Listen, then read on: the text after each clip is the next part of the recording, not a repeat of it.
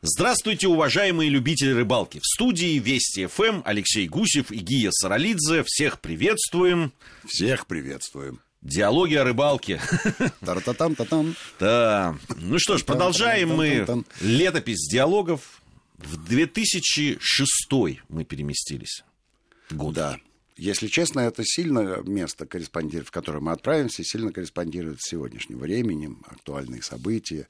Мы уже упоминали об этом связано с газопроводом. Да. Северный поток-2. Да. Который аккурат у острова, на котором мы начали, проходит.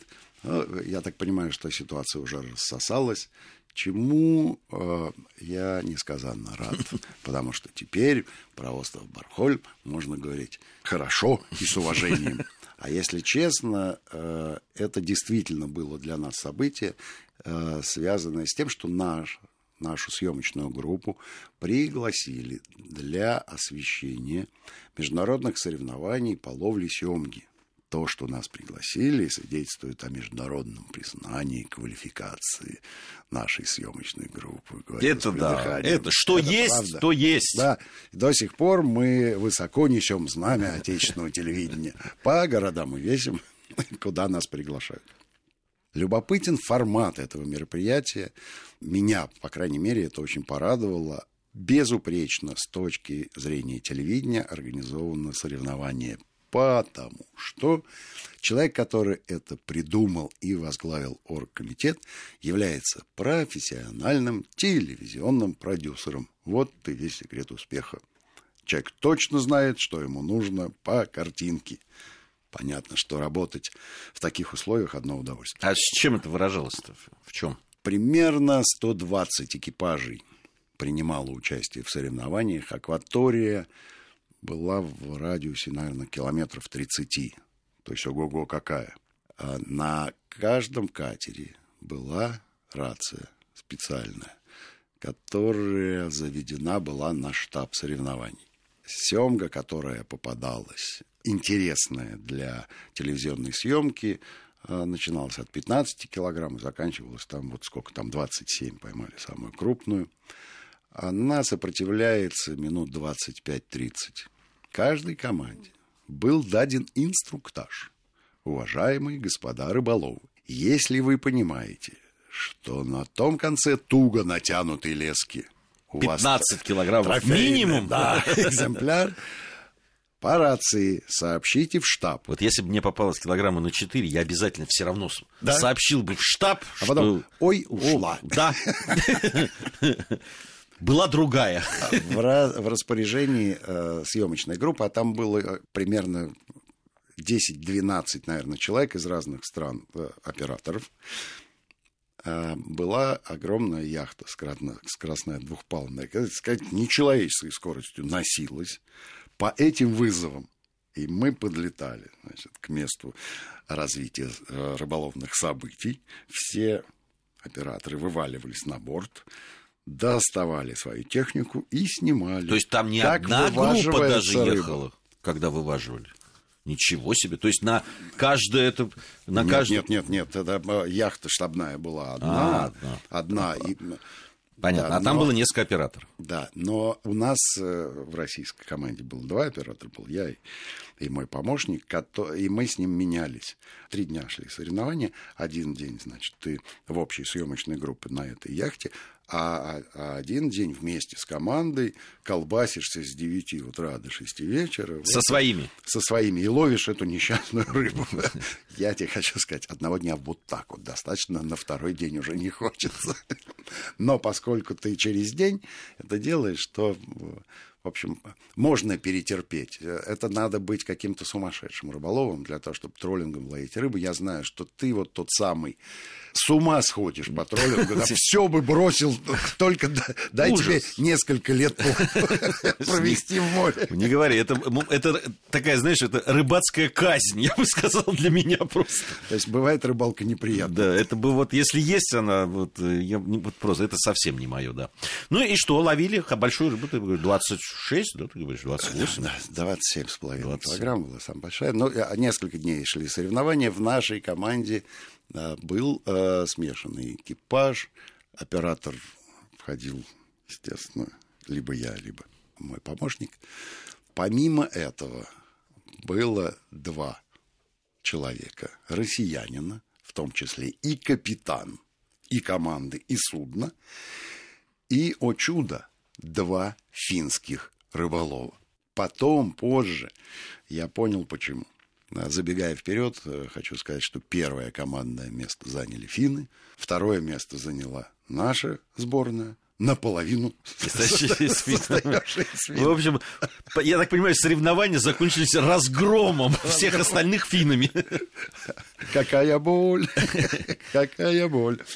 Любопытно, что соревнования э, немножко отличались от обычных э, спортивных правил где в основном разрешается ловить только на искусственные приманки. Если говорить о троллинге, да, если говорить о серьезных и ценных рыбах. Здесь же было разрешено ловить на естественные приманки. я подозреваю, что руку к этому решению приложил именно телевизионный продюсер, потому что ему важен был результат. То есть чем больше рыбы и чем она крупнее, тем интереснее будет телевизионное произведение, рассказывающее об этих соревнованиях. И именно поэтому он разрешил естественные насадки, потому что количество поклевок, конечно, в разы больше, что там и говорить. Использовался сарганчик меленький, которого проволочкой приматывали крючку, э, и еще э, все это делали э, финны, продвинутые финны и всякими аттрактантами его сбрызгивали, и, и в общем... Умощали. Ну, я тебе, короче, это высокая кухня. Сарган высокой кухни. Для семги. Фьюжн. Исключительно для... Не только для съемки. Вот это, конечно, вторая любопытная особенность рыболовных соревнований, а, которая дает тебе понять, э, что все-таки это люди с отъехавшей крышей рыболовы.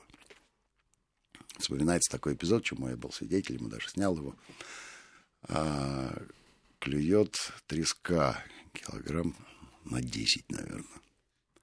И ее просто с криками, пинками выгоняют с лодки, выбрасывают борт и напутствуют самыми нецензурными словами. Почему, спрашивается? А дело вот в чем. Во время троллинга разворачивается 10 спиннингов. Это максимальное число, разрешенное к использованию. А спиннинги разводятся в стороны лески да, с помощью разных приспособлений и с помощью разных же приспособлений опускаются на разную глубину используются флешеры, даунриггеры и, в общем, всякие вот эти вот э, а, а, приблуды а, оборудования такое рыболовное. То есть это такая высокотехнологичная. Немножко напоминает космический корабль, когда все это расщеперится. Вся эта лодка десятью спиннингами. И понятно, что поклевка крупной рыбы э, грозит перепутать все эти снасти Поэтому надо выбирать. Все. Надо мгновенно выбирать, и все, кто э, в этот момент э, на лодке находится, один вылаживает рыбу, старается не форсировать, пока остальные быстро-быстро сматывают все остальные девять спиннингов. И понятно, что какая-нибудь пустая поклевка, да, сошла рыба или рыба, которая не идет в зачет, вызывает э, вполне понятное раздражение, потому что опять развернуть всю эту историю, вернуться на нужное место, занимает минут 10-15. И всем кажется, что вот этих 10-15 минут до победы может и не хватить. Конечно, оно вполне возможно, что так, так и есть. да, да, так да. и есть. А я... Ценное золотое время. Я даже потерял. без иронии, тем более сарказма об этом говорю, потому что э, не один день провел с ребятами и понимаю, как они э, волнуются, потому что для них это важно. Тем более, что некое текущее положение команд можно узнать прямо там, онлайн, потому что рация все время работает, и э, люди переговариваются, ага, в, там в шестом каком-то квадрате кто-то там поймал рыбу какая, сколько-то, ага, 24 килограмма, а у нас только 17. Ой-ой-ой, давайте, ребята, напряжемся. Чего между собой разговаривать? Вы с рыбой договоритесь. А, а, а вот как регистрация этих э, рыб-то проходит? А это любопытная история. Дело в том, что принцип поймал, отпустил там не действует. Несмотря на то, что семга, ее так все любят, фонд охраны Атлантического лосося. Знаешь что?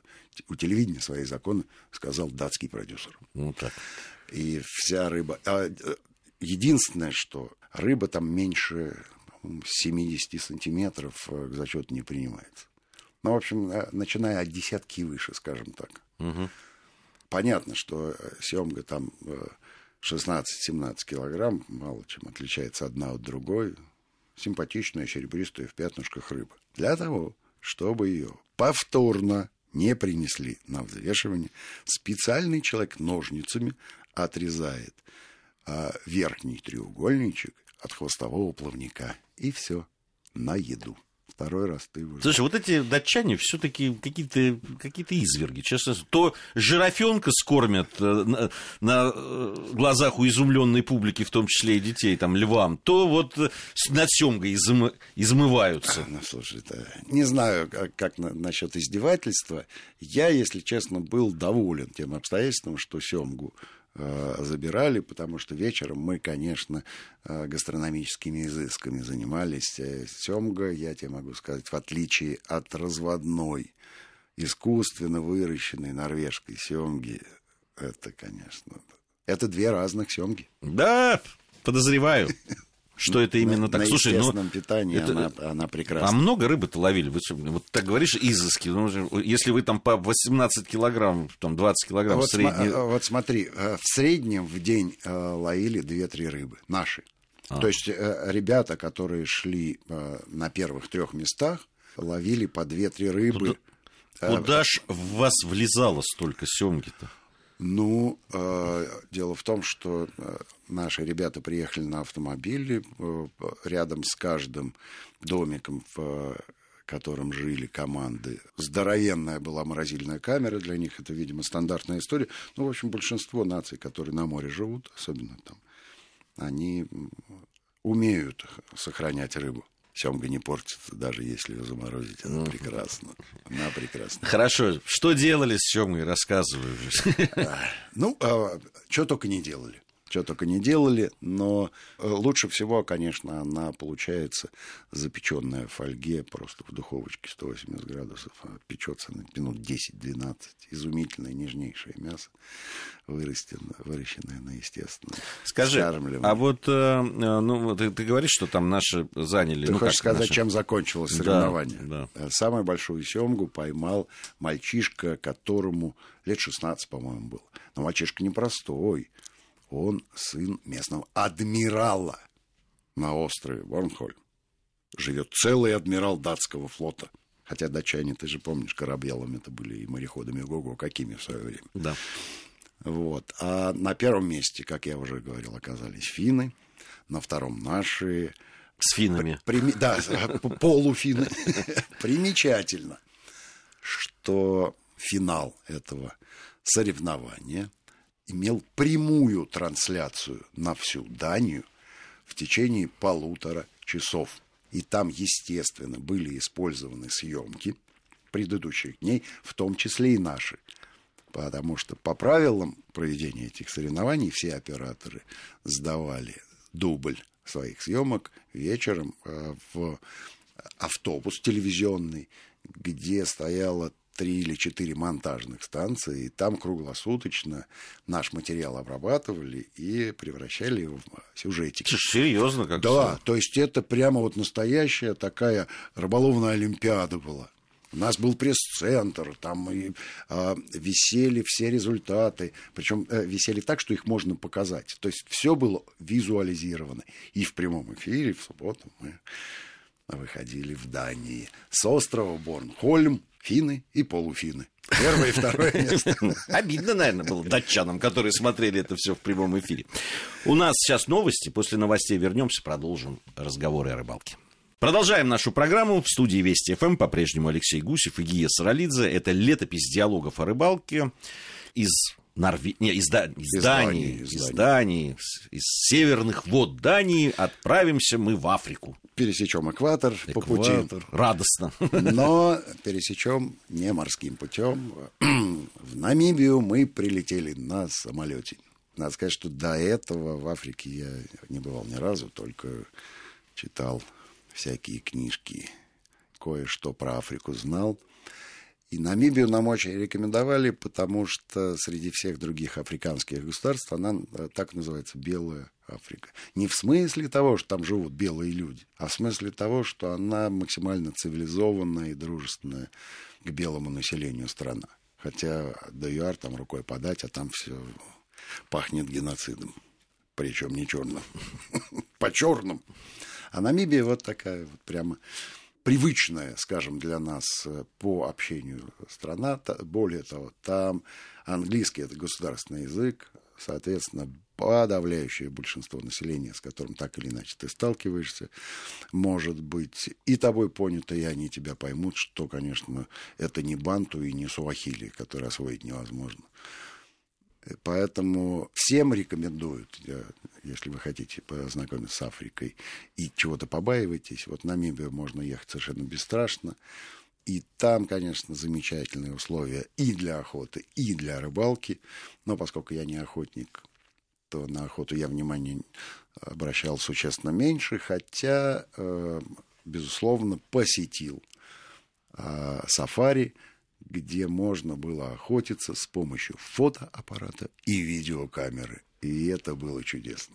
Ну, там вообще развиты эти сафари в национальных это было парках. Чудесно. Да. Все те животные, которых мы с удовольствием в детстве разглядывали в зоопарке, там гуляют на свободе, их огромное количество, они с удовольствием позируют, а если повезет, можно сделать, в общем, редкие, достаточно уникальные кадры. И э, есть еще одна такая тема, э, туристическая, такой аттракцион, который я бы посоветовал тем, э, кто отправляется в Намибию.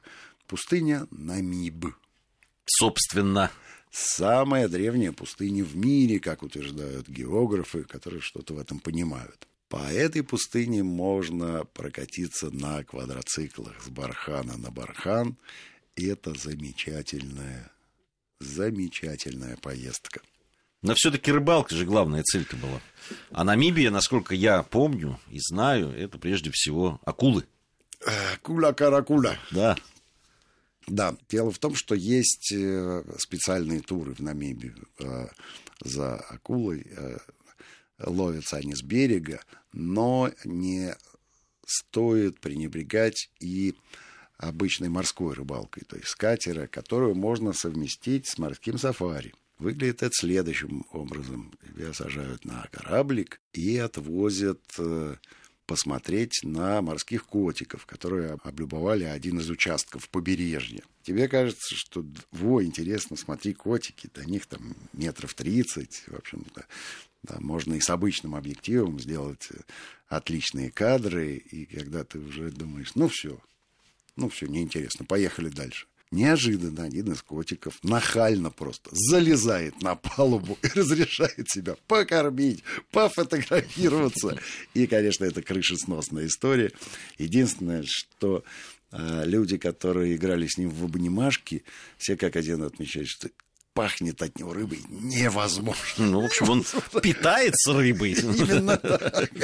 Именно так. Ну и когда все э, с ним наигрались... Вот люди все такие. Нет, котик должен французским парфюмом пахнуть. Может и так. Тоже пахнет от него рыбой. Самое любопытное в истории с котиком – это финал. Эту зверюгу невозможно выгнать обратно. А что ж, кормит, гладит. Невозможно. И это отдельный аттракцион. Ну, а после вот такого вот сафари можно и рыбку половить.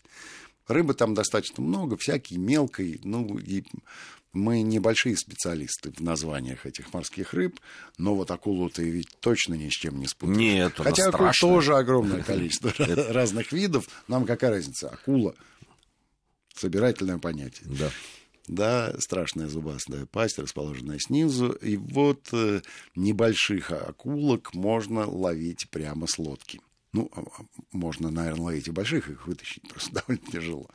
Потому что ловили обычными спиннингами да, с небольшими животными насадками. Ну и, скорее всего, акула соблазнялась не этой насадочкой. Какая-нибудь рыбешка оказывалась на крючке, естественно, теряла возможность свободно передвигаться. И, и тут же акула... Конечно, пользовалась, пользовалась ситуацией, в которую эта рыбка попала.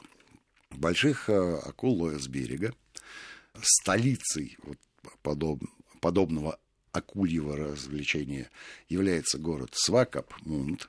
Несколько слов э, обязан я сказать про этот населенный пункт. Намет была в свое время немецкой колонией.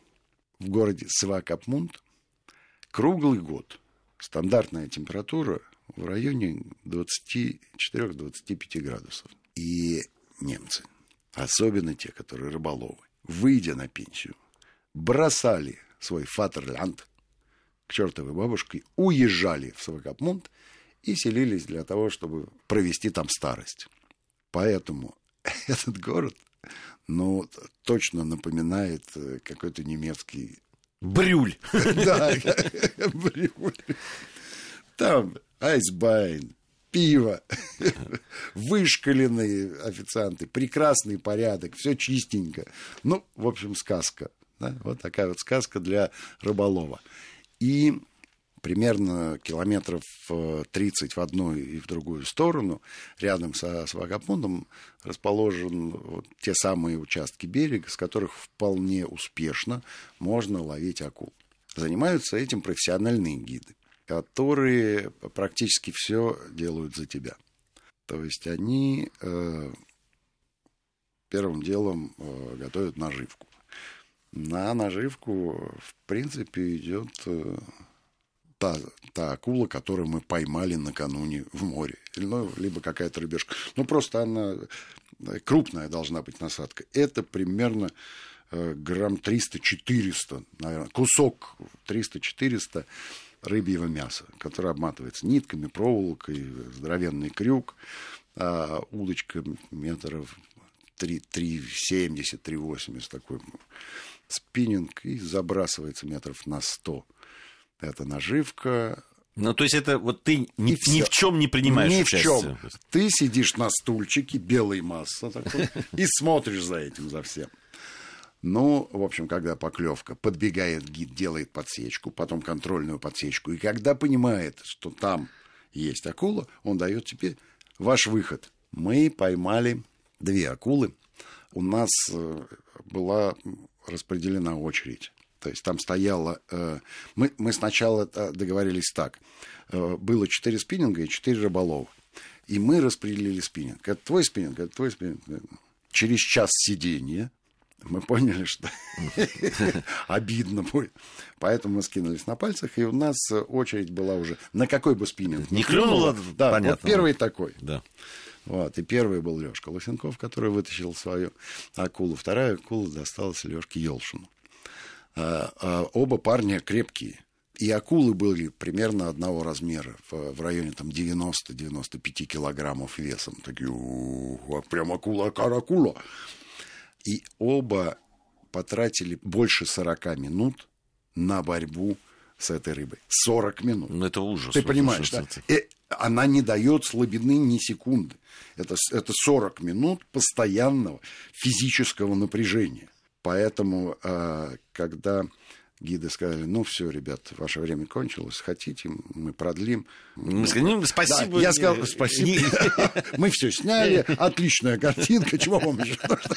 И уехали. Потому что 40 минут бодаться с этой машиной, с этой подводной лодкой, ты же понимаешь, да, что акула, если она останавливает свое движение, она падает на дно она, она не может э, без движения находиться. То есть это 95 килограмм хорошо натренированных мышц. Да. И ты вынужден с этим бороться. Главное, что тебя никто не заставлял. Ты сам выбрал. Как вообще все приключения рыболовные, мы сами их выбираем. Так же, как делаем программы «Диалоги о рыбалке». Это наш выбор. Да. Спасибо всем, кто нас слушал, смотрел. Алексей Гусев, Гия Саралидзе. Как всегда, говорим вам. Все будет клево.